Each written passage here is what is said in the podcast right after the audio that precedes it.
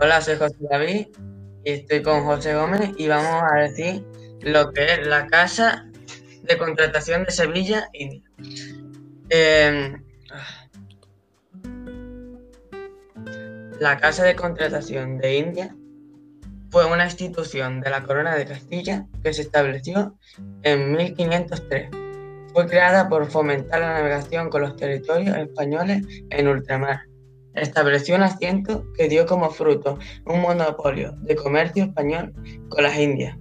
Algunos periodos entre el siglo XV y el siglo XVIII llegó a recibir 270.000 kilogramos de plata y 40.000 kilogramos de oro.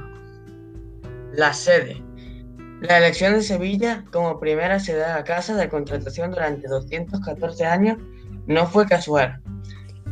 Cádiz era prácticamente una ciudad que entonces estaba demasiado poco desarrollada y además era extremadamente insegura por la por el de hecho Cádiz sería atacada repetidas veces en 1587, 1596, 1625 y por último en 1797. Ya está.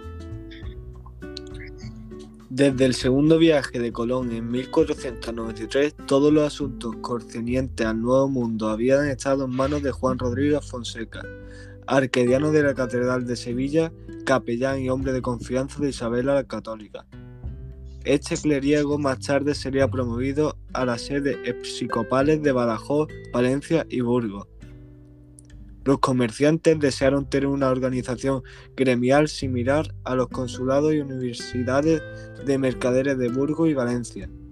En agosto de, 1400, eh, de 1543 se creó en Sevilla el Consulado de Cargadores a India. Se dedicó a resolver procesos jurídicos de derecho civil entre los comerciantes.